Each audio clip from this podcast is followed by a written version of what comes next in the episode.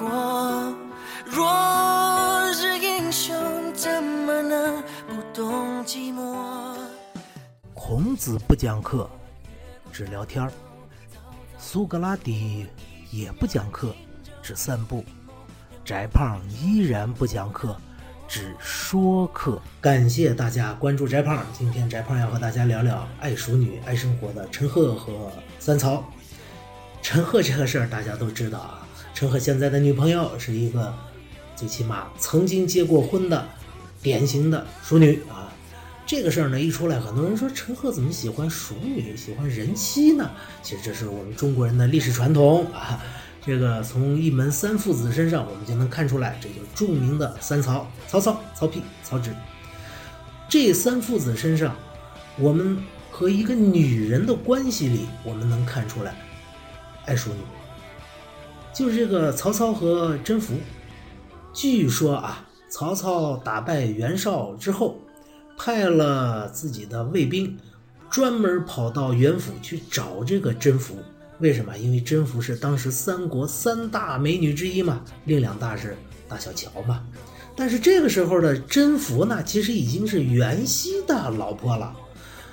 但曹操不嫌这个啊，曹操他自己的皇后啊，就是卞氏，这曾经是青楼女子，但曹操一点也没嫌。而且在我们《三国演义》里还有很。有意思的记载，就是说这个，呃，曹操打败了张绣啊，张绣当时归降了，于是曹操进城，进城之后又发现了张绣的嫂嫂惊为天人，于是非要和人家嫂嫂发生点事情。这个时候张绣脸上挂不住，当夜发动叛乱，曹操差点殒命于此，但是幸亏自己的大将典韦舍身相救啊，把曹操终于救了出来。所以曹操这个。派兵去找甄宓，这是很正常的事情啊，人就爱这口。但是他的士兵到了袁府之后，又回来回报曹操说：“哎呀，主公，我没把甄宓给你带来，为什么呢？”翟胖要做一个小广告啊，就是翟胖有个微信号是 z z y d a z h a i。翟胖将会经常在这个微信号上义务给大家免费咨询一些关于教育方面的问题，当然，关于文学啊、社会啊，咱们也可以一起探讨。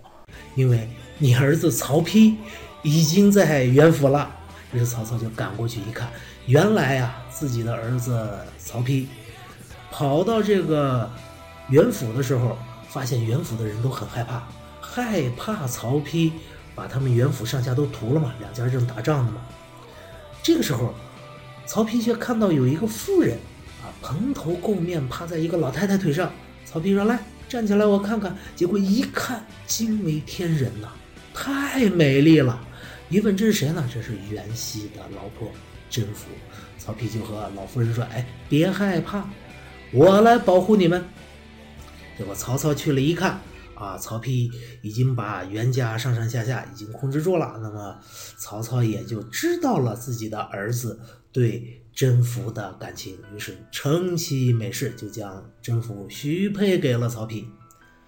那么曹操和曹丕和甄宓，这个曹丕娶了甄宓，曹操和甄宓就没关系吗？未必，因为在史书里还有这么一条记载啊，说。当年曹操为什么要打这个袁绍呢？就是因为曹操后来说了一句话，说今年破贼正为奴，意思就是说我之所以和袁绍干一仗，就是为了征服这个女人。当然，这是一种野史的记载啊，我们不知是真假啊。但是还有一件事是正史里的记载，非常有意思。话说建安七子之一的刘桢，大名士啊，有回拜见曹丕。这个时候呢，曹丕让自己老婆甄宓出来啊，和大家见个面其他人一见这个甄宓要出来，马上低下了头。为什么？太子的老婆嘛，你这个未来搞不好是皇后的，不敢失礼。唯独刘桢平视之，并没有低头，瞪着眼在那儿看，这是屌丝的情况啊。这个事儿发生了之后，曹丕并没有什么感觉，就让他过去了。但是曹操听到这句话以后啊，别人跟他一说，曹曹操马上大怒，非要杀掉刘桢啊。当然后来有人劝了一下，于是就没有杀刘桢，把他改判为流放。这你说人家老公还没怎么地呢，你个做公公的着什么急呀，是吧？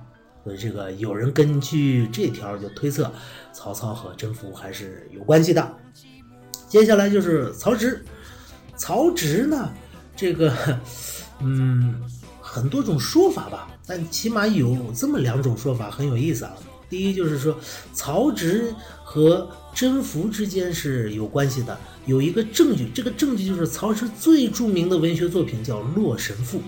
有人说这个《洛神赋》就是描写甄宓的，尤其其中有一句叫“其形也，翩若惊鸿，宛若游龙，荣耀秋菊，华茂青松”，哎，描写甄宓的样子，翩若惊鸿，宛若游龙，这两句用的尤其的好。有人是这么说的，还有种说法是这么说：说这个《洛神赋》，曹植为什么要写？就是因为当时曹丕在甄宓死后，将甄宓用过的一个枕头送给了曹植。曹植不是就七步诗那事儿嘛，俩人争宠，然后曹植被软禁了啊。然后曹植呢就抚摸着这个枕头，写下了《洛神赋》。啊，这也是野史记载啊，具体如何我们不知道，但最起码有这种说法。也就是说，从这征服一个女人身上，我们就看出了曹家爱淑女、爱生活的这种生活态度。